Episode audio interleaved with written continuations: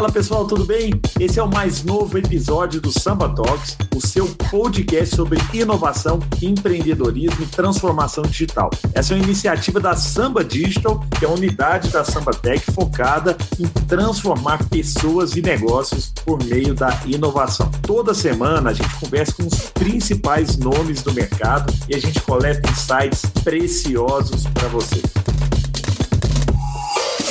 Fala pessoal, sejam bem-vindos a mais um Samba Talks, que é o nosso podcast sobre transformação digital, sobre inovação e cultura corporativa também. Nós sempre buscamos aquelas pessoas que são referência nos seus mercados e hoje tem a honra de receber um ícone aqui, um CIO que tem uma história incrível no varejo, passou por diversas grandes empresas e agora está fazendo uma revolução no Carrefour. É, então, estou agora com Paulo Farroco, que é o CIO do Carrefour, e junto comigo tem o Pedro Feliz Filizola, que é o CMO da Sambatec, para falar um pouco, para extrair o máximo possível da mente do Farroco, que tem uma experiência incrível de inovação, de transformação digital e também de tecnologia, né? Na área de tecnologia, viu várias mudanças acontecendo. Ele me contava aqui né, que entrou lá na CIA para cuidar do bug do milênio na época. Não sei né, se o pessoal vai lembrar, meu Farro, que é, tem uma é. turma jovem aí que não, que não vai lembrar, mas é, foi um bug que ia impactar né, milhares ou, ou, vários tipos de negócio no, no, no, mundo todo, né, Farro? Nem diga, nem diga. Isso aí para os mais jovens fica na, na história, na cultura. Muito bom. Quem é, quem é a turma mais nova aí pode ir na Wikipedia para saber foi o, o bug do milênio, porque. É, aquilo ali, na, na época, mexeu né, com muito. uma geração inteira aí de tecnologia e, e gerou muito medo, né? E aqueceu o mercado brutalmente, né? Coisa que a gente está vendo agora, né? Para nós estamos vendo de novo um mercado extremamente aquecido, todo mundo voltado ao processo de transformação digital, não tem nenhuma empresa que não esteja com esse tema na pauta de inovação, transformação digital, reinvenção dos próprios negócios, e isso causa uma, uma, uma loucura né, na, na questão de, de pessoas formadas em TI. O Brasil tem um déficit aí de 300 mil pessoas né, para essa área, e não vou dizer que foi nessa proporção, mas na época do bug do milênio teve uma correria semelhante. Né, Exato. Porque todo mundo precisava fazer muita coisa em muito pouco tempo. E não, e não devia ter tanta mão de obra ainda né, também naquele momento, né? Exatamente. Ô, ô, Farruco, antes da gente começar esse bate-papo aqui, eu queria que você contasse um pouco da sua uhum. história. Né? Você que tem uma história super legal, você estava me contando aqui nos bastidores, né? A sua, sua vivência nessa como CIO de grandes empresas, empresas extremamente relevantes aqui no nosso mercado. Se você pudesse contar um pouquinho das suas passagens né, por essas grandes empresas e seu aprendizado né, em cada um dos momentos, cada, né, cada uma com, um momento diferente ali quando você entrou. É, seria super legal, acho que para nossa audiência aqui entender também um pouco do seu, do seu background. Legal. Bom, em primeiro lugar, Gustavo e Pedro, puxa, é um baita prazer estar com vocês aqui. Eu sou fã do Samba Talks aí, eu escuto sempre, sei que é, e com vocês né, já, já passaram pessoas super queridas e também com, com com um currículo espetacular. Então, para mim é uma honra estar com vocês, né? Bom, eu, eu nasci em São Carlos, sou caipira de São Carlos com muita honra e acabei fazendo a faculdade lá mesmo em São Carlos, na USP. E me lembro quando, quando me formei, é, que entregamos aí o trabalho de final de ano, era dia 20 de dezembro, eu falei, bom, agora eu vou folgar um pouco Imagina, quando foi dia 6 de janeiro, eu já estava trabalhando, começando a minha carreira aqui em São Paulo. Né? foi muito, muito rápido. E o meu primeiro trabalho de relevância assim, foi no Lloyds Bank, que nem, nem existe mais, foi adquirido pelo, pelo HSBC e depois também adquirido. E lá o Lloyds, viu, Gustavo, aquilo era uma escola, cara. Foi impressionante porque o Lloyds era uma operação absolutamente exemplar né, e, e uma, uma, uma operação no que diz respeito ao campo da TI que era precursora de utilização de muitas coisas que depois no futuro vieram a ser o ITSM que a gente escuta hoje falar tão bem, né? O, Olha que legal. O, o, o Lloyds, por ser uma empresa inglesa, ele, ele tinha no comitê dele lá na Inglaterra tal os bastidores da, da fundação de todos esses processos de tecnologia que hoje é, a gente escuta e vê isso no mundo todo. Foi uma, uma tremenda de uma escola, tenho, tenho excelentes recordações daquele tempo, e o, e o banco, né, o Lloyds, ele foi um primeiro banco, grande banco internacional brasileiro, formador de, de muita mão de obra qualificada no, no, nos bancos aqui no Brasil. Então, se hoje a gente tem bancos absolutamente destacados, a nossa operação né, de, de, de bancos financeira, as nossas fintechs, elas são tão bem desenvolvidas, tudo isso tem aí uma escola, tem um bastidor muito forte dessa grande empresa que formou muita gente. Né? Muita gente saiu de lá para criar estruturas em, em outras organizações. Eu trabalhava lá quando recebi o convite para ir para a CIA, que a gente estava conversando justamente naqueles desafios do, do bug do milênio. Eu fui para a CIA para a gente implementar, o sistema legado era, era muito obsoleto, né? então era para implementar um SAP em dois países, que era o Brasil e a Argentina, em oito meses. Né? Então foi uma loucura, porque um dos maiores desafios era, primeira coisa era montar o time, né? ter toda a estrutura de times, que era uma disputa ferrenha aí pelos profissionais, principalmente de SAP, que muitas empresas tinham tomado a mesma decisão, que era substituir os seus sistemas legados, e às vezes muito deles até em mainframe, por uma operação é, como a do SAP, então aí os profissionais foram super disputados. Foram uns projetos muito interessantes. E na CIA, lá o que eu mais destaco é que a gente desenvolveu um sistema de, de varejo completinho, Gustavo, assim, de ponta a ponta, porque também não tinha um SAP Retail, não tinha um Oracle Retail, então a gente teve que desenvolver de ponta a ponta e acho que isso deu um destaque e liderança para a CIA no momento, porque era uma das únicas empresas que trabalhava com o conceito de SKU, né, que é de tamanho e cor e reposição do tamanho do SKU por loja e que isso era um diferencial competitivo porque você baixava muito a quantidade de estoque com a reposição assertiva naquela loja que estava faltando aquele modelo daquela cor. Né? Ainda, ainda na CIA eu tive a oportunidade de ser convidado para implementar, né, para dar uma continuidade na operação do México. Então eu fui transferido para o México, fui expatriado, morei três anos e quase quase três anos e meio no México e fomos para lá e pegamos aí uma operação que, que era deficitária, muito ruim, e em um ano fizemos um turnaround é, completo lá na operação do México, né? Até o eu sei que esteve conosco aqui, esteve com vocês, na verdade, um querido amigo, Cristiano Hipólito, que está lá na DPSP, Sim, né? Isso, e, genial, Cristiano. É, é, o Cristiano é um gosto de pessoa, um querido amigo, e, e, e, hoje o CEO da, da, da, da, PSP, que é o Marcelo Doll, era o CEO dessa operação lá no México.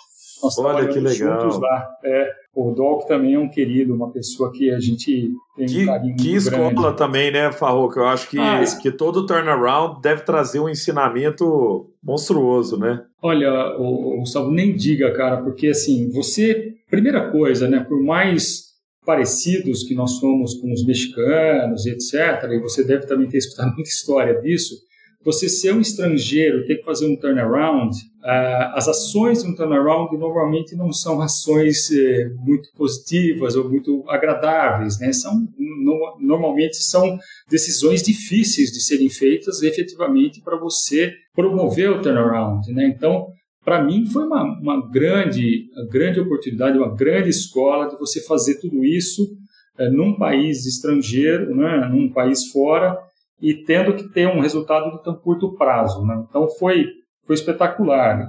Naquela época o que a gente queria era montar na, na CIA um hub de processamento para os países da América Latina. Né? Então o meu trabalho foi justamente fazer com que as operações do México fossem processadas no Brasil. Né? E a gente conseguiu fazer isso em um ano que eu estava lá. Depois, obviamente, a história mudou e hoje o cenário é diferente, mas foi uma operação muito, muito interessante. Dando continuidade, eu estava lá no México, mas eu já sabia que estava na hora de voltar para o Brasil, eu estava me distanciando muito do mercado brasileiro, quando eu recebi um convite para vir trabalhar na Pernambucanas, que foi um, uma outra empresa que eu tenho enorme carinho e eu fiquei pouco tempo lá, mas adorei trabalhar lá. Fiquei um ano e sete meses e depois fui convidado para ir para Riachuelo. E na Riachuelo fiquei quase sete anos. Né? Então, Riachuelo foi um, também uma outra grande escola, porque a Riachuelo tem uma característica peculiar para o mercado, né? Porque a Riachuelo ela tem a, as fábricas, né, que são da Guararapes, ela tem o varejo propriamente dito, são as lojas, centro de distribuição, etc. E tem toda a parte financeira, né? Então ela tem um tripé que sustenta toda a operação, né? Então foi também para mim muito rico, porque eu era responsável como CIO de todas essas três BUs, vamos dizer assim. Então, o que pulsa numa, numa fábrica, né, e a forma que a fábrica produz e pensa é completamente diferente, por exemplo, numa operação financeira, né? É verdade. E, e, nesse miolo ainda tinha um varejo, né? Então, é uma operação muito interessante, uma empresa espetacular também, sensacional. E, e aí, há praticamente dois anos e pouquinho atrás, eu tive a felicidade de ser convidado para vir aceitar esse desafio no Carrefour. E, e, agora, em maio, fez, fez dois anos de Carrefour, né? Um, com aí com desafios tremendos também, é, enormes, do, do maior varejista do Brasil. Né? Então, é com, com muita humildade né, e muita honra que eu aceitei o trabalho de vir também proporcionar a, a, famosa transformação digital também aqui no Carrefour. Ô Paulo, que, que história bacana, né? Como o próprio Gustavo falou, muito aprendizado né, em vários mercados diferentes que com certeza te deram bagagens aí para entender quais são os atalhos dessa transformação, que é um pouco que a gente vai explorar aqui também. Nossa audiência clama por saber, né, descer da teoria para a prática. Né? Então, isso é muito legal, porque a gente tem visto, Paulo, que nos dias de hoje, é, os cargos de liderança, né, principalmente nos cargos executivos nas empresas, o conhecimento tem que ser muito mais do business, né, do negócio como um todo, do que de departamentos ou áreas específicas. E aí a gente está vendo marketing, vendas cada vez mais com conhecimentos aí de TI, de de, de produto, né, e as áreas de TI com, com, com conhecimento, trazendo esse conhecimento mais de, de marketing, vendas, de negócios, jornada do cliente. Ano passado, vocês fizeram um mega investimento aí na parte de tecnologia e, inclusive, lançaram aí um super app, né, muito com base mesmo nessa jornada, colocando o cliente no centro, uma coisa que a gente tem ouvido muito, né, as pessoas que estão passando aqui pelo Samba Talks falar sobre isso. Né, então, primeiro, se você puder contar para a gente o que, que faz né, esse novo app, quais são os benefícios, mas já aproveitando, Paulo, né, falar sobre ter cabeça de business né, é muito bonito na teoria, né, mas como é que isso funciona realmente na prática, uma empresa aí do tamanho do Carrefour? Olha, é, historicamente, né, Pedro, o, a, a, área da TI, ela sempre teve um, um, uma briga interna para estar sentado numa posição mais estratégica, para ser reconhecida mais como uma área estratégica. E eu tive a felicidade de, de, sempre conseguir ter um discurso muito mais alinhado com o business, com o negócio, do que propriamente com a tecnologia. Acho que é, é, modestamente posso falar, acho que é uma característica minha de conseguir falar muito mais em termos que o negócio entende do que em bits, bytes, como o pessoal fala. Mas eu acho que o grande, a grande oportunidade é, foi propriamente dito a, a pandemia, né? quer dizer, todo mundo de tecnologia foi efetivamente convidado a sentar nas mesas de discussões estratégicas de como ia conduzir o negócio num momento tão adverso, tão diferente e tão absolutamente inusitado. Né? Ninguém poderia ter previsto, ter pensado que isso poderia acontecer. Então, a TI ela mudou muito de característica. Né? Ela é hoje uma área estratégica. Né? Todo mundo entende que efetivamente, sem ter uma parte de TI absolutamente desenvolvida e partícipe do negócio, você não vai ter throughput para atender todas as demandas do cliente. Né? A concorrência hoje em dia não é mais conhecida, entre aspas. Né? Você não tem o seu concorrente direto. Todo mundo, de certa forma, está ali atrás do share of wallet eh, do cliente. Então, se você não tiver uma visão estratégica e não conseguir sentar com seus pares e, num, e numa diretoria executiva para conversar primeiramente de negócio e depois como é que você viabiliza isso através de tecnologia, eu acho que aí é, é um, é um problema, realmente. Né? Então, esse é, um, esse é um trabalho que vem sendo construído e que é mais uma das coisas que a pandemia ajudou a, a empurrar. Né? Agora, é, é, do nosso trabalho aqui, você perguntou também do, do, do, Super App, foi uma, uma coisa muito interessante, porque o ano passado foi um ano de, de grandes realizações e mudanças no Carrefour. E eu acho que uma das coisas que são mais emblemáticas, né, é mais emblemática coisa, que é a unificação do nosso ecossistema, é o, é o, é o app que nós construímos, é o Super App. Então, é, pela primeira vez, eu acho que a gente tem uma ferramenta que é uma plataforma que permite o crescimento de funcionalidades em cima dessa plataforma, mas que une todo o ecossistema do Carrefour. E quando eu falo ecossistema, são todas ah, as unidades de negócio. Então, o nosso cliente, ele realmente estando no centro, e ele sendo visto de uma forma 360 graus, a gente consegue atendê-lo independentemente do relacionamento dele ser num posto de gasolina, numa drogaria, eh, em qualquer formato de loja ou no e-commerce, por exemplo. Então, a gente enxerga esse cliente e a gente trata esse cliente de forma unitária. Então, eu, eu vou dar um exemplo para vocês. A gente criou um, um processo de, de loyalty, né, que a gente chama de minhas recompensas, e para vocês terem uma ideia, a gente calculou 30 milhões é, de metas. Então, para nós, cada cliente ele tem uma meta individual. Então, o Pedro pode ter uma meta de uma moeda 1, 2 e 3, que a gente chama, que é como se fosse um game. Então, a gente provoca o cliente a atingir, a ganhar a primeira moeda, a segunda e a terceira, e essa meta para este cliente ser absolutamente diferente de outro cliente porque depende muito do behavior, depende muito do comportamento, depende muito do relacionamento daquele cliente para conosco. Então, são 30 milhões de regras diferentes, calculadas individualmente, para que cada cliente se sinta desafiado.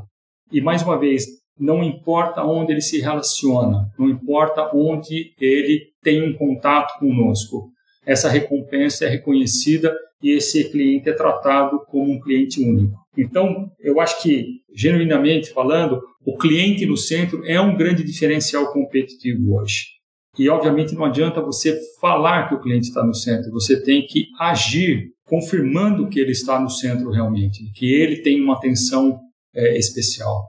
Né? Então, o Super App nosso ele trouxe várias funcionalidades. Né? Então, ele tem essa que eu acabei de falar, das minhas recompensas, mas o cliente, pelo app, ele pode fazer a parte de compra do e-commerce, tanto para o alimentar, que a gente chama de food, como non-food. Ele tem uma funcionalidade que a gente chama de Scan and Go, que são das nossas lojas autônomas e nas nossas lojas de express, de conveniência, então de proximidade. Então o, o cliente ele pode pagar, entrar numa loja, escolher os produtos, escanear, colocar no carrinho, pagar e sair é, sem ter contato nenhum com caixa, com nada. Então, essa é a funcionalidade do Scan and Go. A gente tem links para o CyberCook, que é uma startup que o Carrefour adquiriu há uns dois anos atrás, que tem toda a parte de sugestões de pratos e equilíbrio de alimentação. Tem toda uma parte de folheteria eletrônica, que antigamente no, nos supermercados você ia na porta dos supermercados, tinha aqueles tabloides impressos, né? A gente não tem mais nada impresso já faz mais de um ano e meio já. E para você ter uma ideia, a gente emite 500 mil tabloides e distribui para 22 milhões de pessoas por dia. Né? E também tem um relacionamento com o banco Carrefour. Né? Dentro do app, o cliente pode acionar funcionalidades do banco. Então, fazer o follow-up do seu cartão, e obter as informações principais, tipo extratos, data de vencimento, limites, tudo isso ele consegue fazer. E aí o, o filho mais novo aí, né, é o Nutri Escolha, né? O Nutri Escolha eu acho de um propósito espetacular e mostra mais uma vez a nossa declaração é, de atenção ao nosso cliente, né? O Nutri Escolha é, é um score nutricional baseado num algoritmo aberto que é do Ministério de Saúde da França que é como se fosse o FDA da, da França, né? Esse, esse algoritmo é aberto e nós trouxemos para o Brasil. Vários países da Europa já utilizam. E o que a gente provê é uma classificação nutricional do produto que o cliente está comprando, para ele saber qual o score nutricional que ele vai consumir daquele produto. Mas o mais legal é que a gente criou uma lista que, pautado no histórico de compra daquele cliente, a gente consegue sugerir uma lista de produtos mais saudáveis e mais baratos. Então, isso quebra o, o paradigma de que comer mais saudável tem que ser mais caro, vamos dizer assim. Então, nesse caso, a nossa sugestão são de produtos com um score nutricional igual ou melhor do que o cliente colocou na lista dele, mas com preços mais baratos. Então, esse, esse é uma nova funcionalidade que foi lançada há pouco tempo e que, mais uma vez, eu acho a mecânica super legal e acho o propósito também de prover essa informação. E isso é uma coisa que está aberta. Né? O, o, cliente ele não necessariamente precisa ser um cliente do Carrefour. Ele pode entrar no app, ele pode acionar um leitor e, e num supermercado, se ele escanear e aquele produto for um produto que o Carrefour também comercializa, uh, vai aparecer o score nutricional. Né? E o que a gente quer é propor uma base aberta à sociedade, né? prover uma base de score aberta para consumo de, de qualquer entidade, inclusive dos nossos concorrentes, seja de quem for, visando efetivamente trazer um serviço né, agregado ao cliente para que ele tenha conhecimento do, da contribuição nutricional daquele produto. Então esse é, esse é o filhinho mais novo aí que saiu há pouco tempo dentro. Que legal esse projeto, Farroco. Não conhecia. Eu que tenho três crianças em casa, já vou passar a dica aqui para minha esposa, viu? Mas bem, bem interessante. É, é, muito legal, viu, Gustavo? Porque a gente liga no automático, consome muitas coisas e é interessante você pelo menos saber qual é a contribuição e o fator, o score nutricional daquele produto, né? E de novo, é uma fórmula absolutamente aberta, ela foi auditado, a Associação de Nutrólogos do Brasil, bem como de cardiologistas, atestaram isso, quer dizer, não é uma coisa do Carrefour. Né? E, é para a sociedade, né? É Esse é para o cliente mesmo, né? Isso é resolver o problema do cliente, né? as dores, né?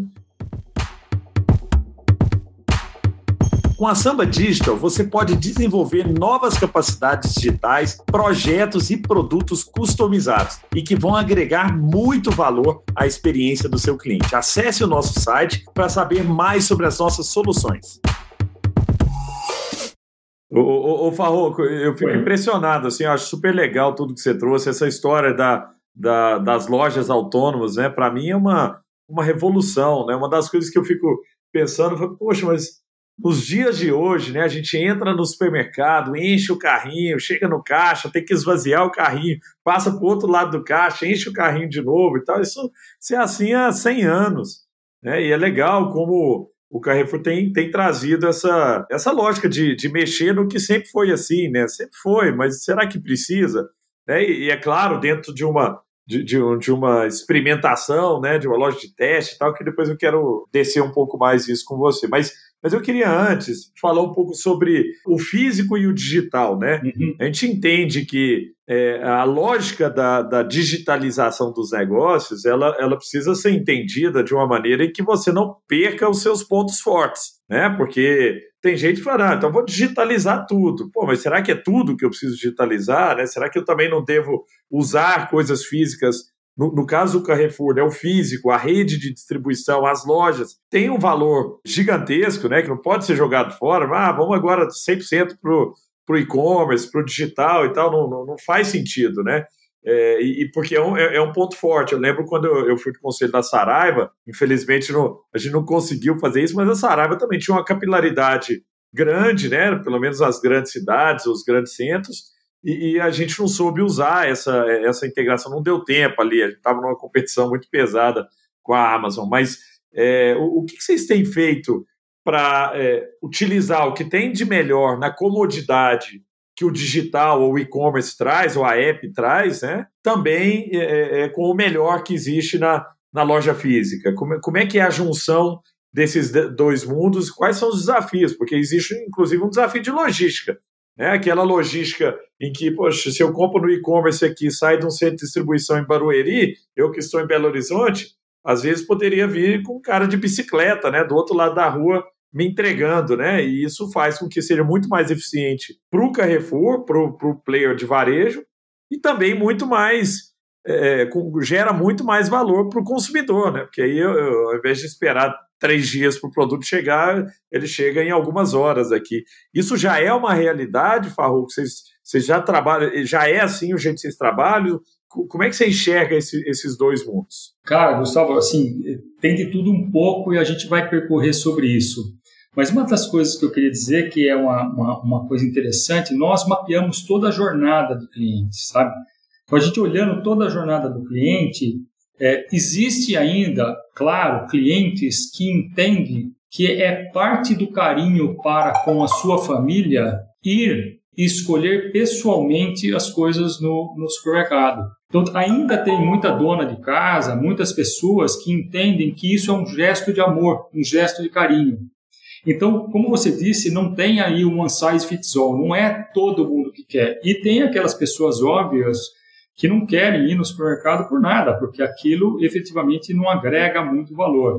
Então, nós temos que mapear esses diferentes eh, clientes que nós temos e tirar o melhor proveito dessa sinergia do físico com o digital. Então, eu vou, te dar algumas informações que é interessante. Por exemplo, no, no, ano de 2020, que eu acho que foi uma coisa absolutamente fora do normal, no sentido de aceleração digital, para você ter ideia, as nossas parcerias com serviço de entrega, e eu posso dizer aqui com a RAP, com a Corner Shop, que nós somos pioneiros nisso, no ano passado cresceu quase 380%, 378% para ser exato, o volume disso tudo. Então, Nossa. eu tenho certeza que muita gente que iria provar isso, talvez daqui a um ano, dois anos, acelerou muito essa experiência e muito essa jornada. Como você disse, né, a gente essa, essa questão da logística para nós é fundamental. Então, uma outra coisa que é interessante, Gustavo, que é assim, mesmo os clientes comprando no e-commerce, tem cliente, para você ter uma ideia, 20%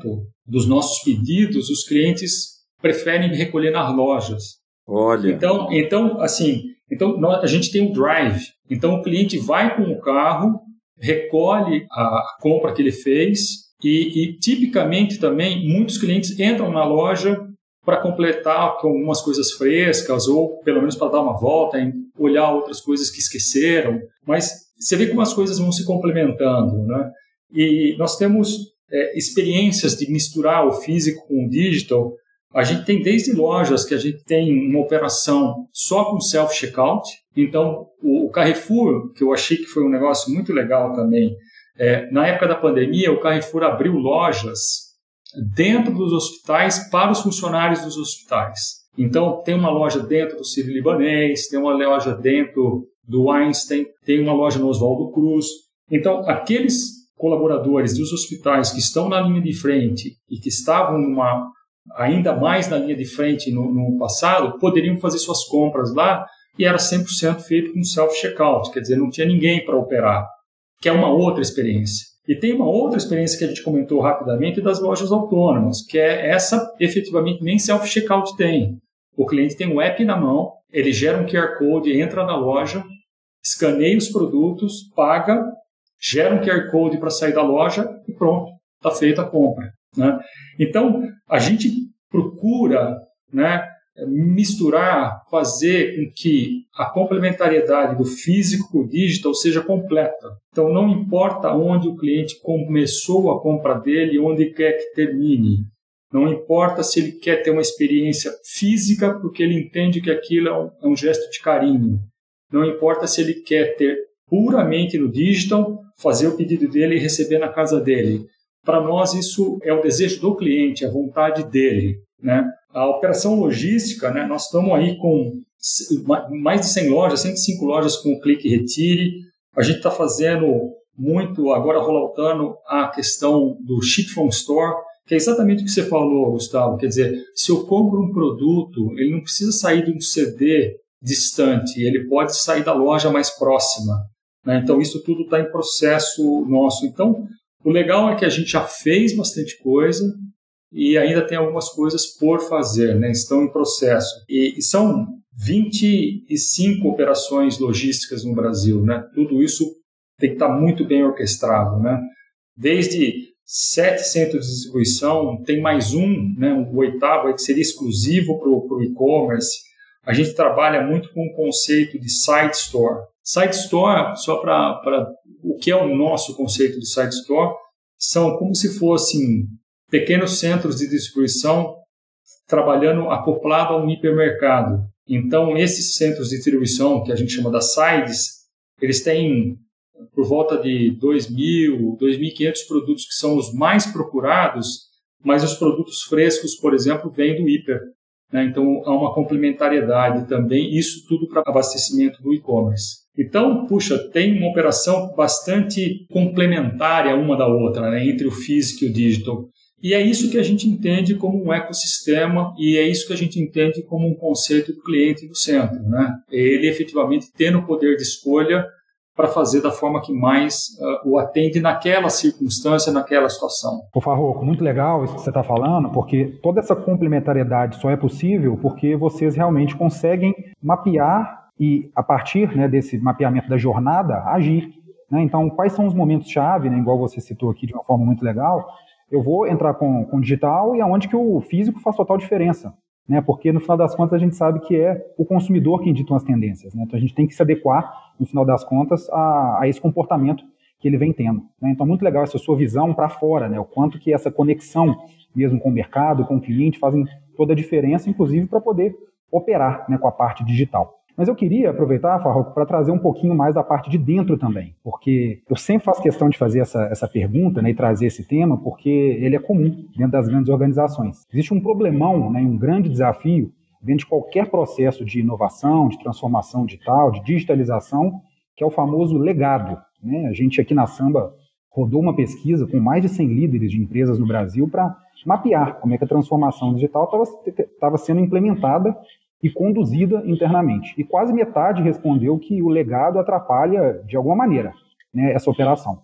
A gente sabe, né, as corporações, as empresas têm seus sistemas, linhas de código, integração que acabam sendo core, são muito importantes, mas que se tiver desatualizado, acaba atrasando a entrega de algumas inovações ou, em alguns casos, minando mesmo essas, essa oportunidade de lançar novos produtos, serviços. Né? E eu acho que essa é uma realidade de empresas de diversos portes e acredito também que seja num negócio também como o de vocês. Né? O que vocês têm feito para poder contornar esse desafio, entregar soluções cada vez mais rápidas, testar com agilidade para poder, né, como a gente vem falando aqui, agregar valor para o cliente? Pedro, eu, assim, esse é um ótimo ponto, porque se você tirar, obviamente, as empresas que são nativas digitais e que são nativas digitais de pouco tempo, porque são, tem empresas que são nativas digitais, mas já estão começando a ter legado, esse é um trabalho que todo mundo tem que lidar mais cedo ou mais tarde. E eu queria comentar um pouquinho que, quando eu entrei no Carrefour, eu elegi cinco pilares para atuação.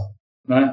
É, o primeiro pilar, e, e eu gosto de falar isso, como são pilares, são da mesma altura, então não necessariamente nessa ordem, mas o primeiro pilar era olhar para a parte de pessoas, de cultura e da própria estrutura organizacional.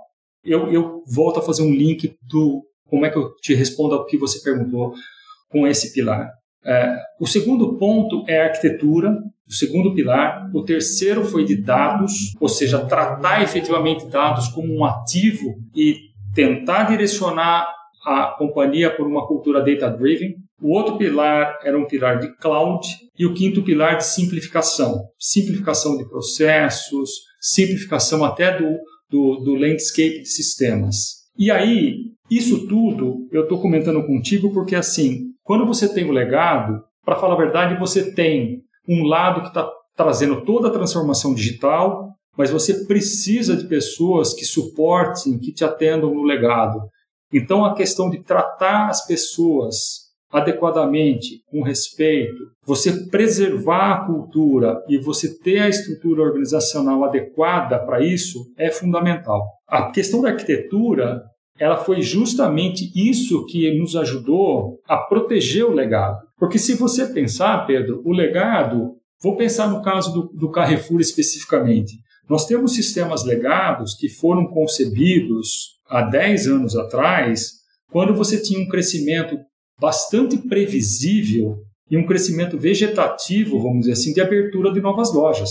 Só que esses sistemas, eles não estavam preparados, por exemplo, para receber uma pancada, uma metralhada de pedidos e solicitações vindo no e-commerce, por exemplo. Então, o que a gente fez foi preparar uma arquitetura totalmente voltada para o digital, que a gente criou uma camada de proteção desses legados, preservando os legados e expondo para esse mundo que requer um tempo de resposta e um volume não previsível de acessos, numa camada de APIs, de microserviços. Então a gente começou a mudar essa estruturação para proteger o legado. Com isso, a gente, para falar a verdade, ganhou tempo, porque eu não consigo e nem devo frear a velocidade de entrega e de desenvolvimento da própria companhia. Então, desse layer para fora, eu tenho a velocidade que eu preciso para lançar produtos novos digitais. Mas desse layer para dentro, eu consigo ter tempo de ir fragmentando um sistema que foi criado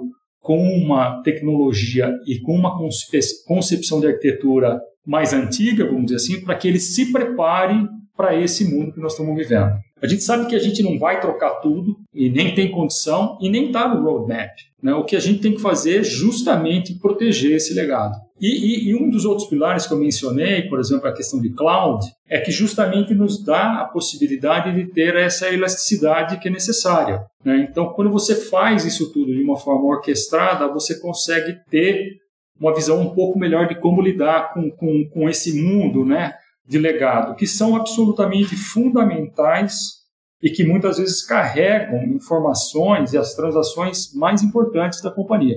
Né? Então foi dessa forma, Pedro, que a gente está estruturando um pouco para trabalhar e, e, e, ter o legado fazendo o seu papel, mas protegido. Né? Farroco, que legal esse bate-papo, viu? Muito obrigado, eu aprendi muito, aprendi de verdade. Eu acho que todo mundo que nos ouviu hoje aqui teve uma aula, aula da vida real. A gente gosta de trazer realmente pessoas que que tem, lógico, o conhecimento técnico ou acadêmico, mas também usa né, esse conhecimento na prática e traz aqui experiências reais, como você nos trouxe aqui hoje. Então, te agradeço imensamente por esse bate-papo gostoso que a gente teve, leve, mas cheio de boas informações que eu tenho certeza que vai impactar os negócios aí pelo Brasil, da, das pessoas que estão nos ouvindo e que também vão compartilhar né, com seus amigos, com outras pessoas que precisam ouvir né, o que você trouxe. Você trouxe insights preciosos, valiosos, que muitas vezes, viu, Farro, com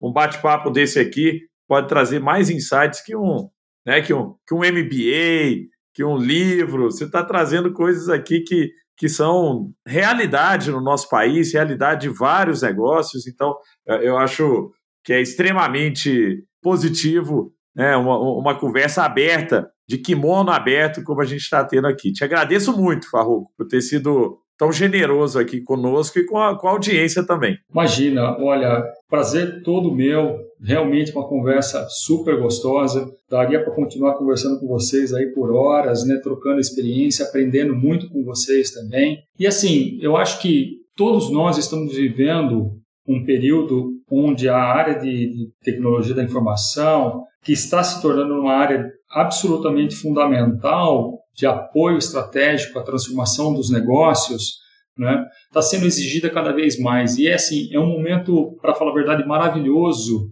para você estar tá nessa área, né? Ainda mais assim, eu tenho, tenho um pensamento, Gustavo, que eu, que eu digo assim, para mim, as empresas que estarão bem-sucedidas no futuro, elas, de certa forma, serão todas empresas de tecnologia, de alguma forma, né? Então, a gente já vê os grandes as grandes destaques hoje em dia são realmente empresas que são de tecnologia. Então, o meu pensamento aqui é como é que a gente faz para transformar o Carrefour numa empresa de tecnologia. E a única forma que a gente pensa é permeando a tecnologia para todas as áreas da empresa. Então, tem trabalho muito, muito gostoso, né, muito desafiador mas é isso que faz ser, ser interessante e ser prazeroso no, no dia a dia. Muito bom. Para mim foi um, um, grande prazer, cara, estar com você, Gustavo, contigo, Pedro, e obrigado pela oportunidade. Obrigado, Farroco. Foi ótimo estar com você aqui hoje. Obrigado pelo carinho aí com, com, com toda a nossa audiência também, ter compartilhado tanta coisa legal. Pedro Vai. Feliz Felizola, agradecendo mais uma vez, né, também por fazer perguntas tão inteligentes para extrair o máximo que a gente pode das mentes brilhantes que vem aqui no nosso talk show. Um abraço então, pessoal, e até a próxima. Você acabou de escutar mais um episódio incrível do Samba Talks, o seu principal podcast sobre inovação. Para continuar aprendendo, siga a gente nas redes sociais. Basta procurar por Samba Digital. Um abraço e até a próxima.